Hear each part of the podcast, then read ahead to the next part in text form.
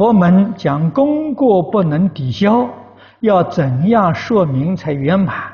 对于修行人有什么启示？恳请师父慈悲开示。功过确实不能抵消啊！这个佛在经上啊讲的很多，而且讲的并不难懂啊。你比如说，我们用植物来做比喻，种瓜得瓜，种豆得豆啊。我那个瓜种下去了啊，比如说瓜这个音不好啊，这个代表恶。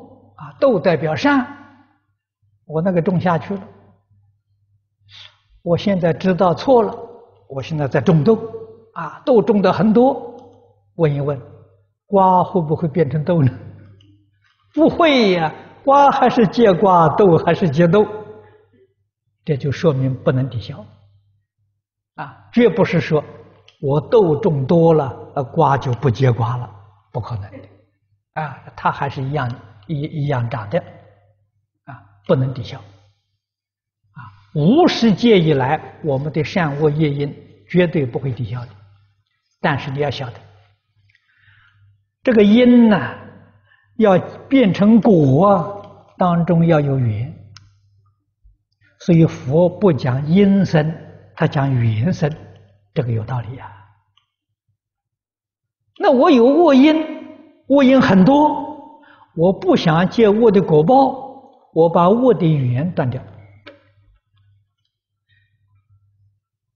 啊，比如说这个瓜，我不想它结瓜，我把这个瓜的种子放在这个茶杯里头盖起来，它没有土壤，没有空气，没有水分，一百年它也不会结瓜。啊，为什么？缘没有了。啊，所以佛讲缘生啊。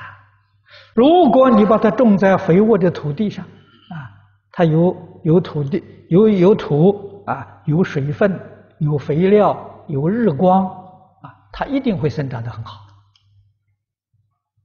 啊，所以佛给我们讲这个道理，这道理是真的。